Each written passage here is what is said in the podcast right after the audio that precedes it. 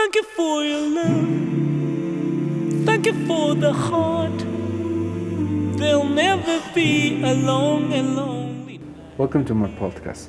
Today we are going to talk about Dominican Independence Day. The Dominican Independence Day gave the Dominican Republic autonomy from Haiti on February 27, 1844. Before the war, the island of Hispaniola had been united under the Haitian government for a period of 22 years when the newly independent nation previously known as the Captaincy General of Santo Domingo was unified with Haiti in 1922.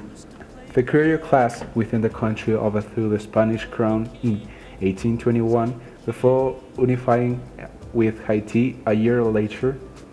After ousting the Haitian occupying force from the country, the Dominican nationalists had to fight against a series of attempted invasions from 1844 to 1856.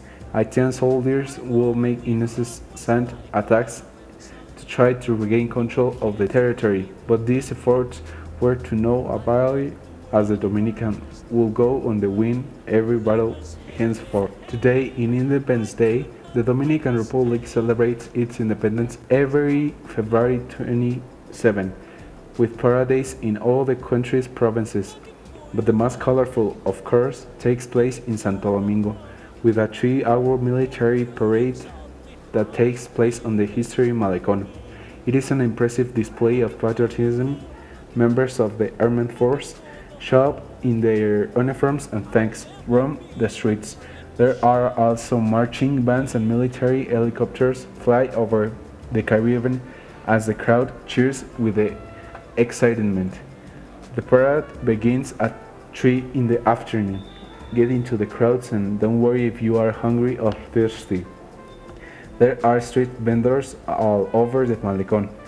Parade ends at sunset with fireworks and the celebration continues with a merengue concert in Plaza Juan Barón.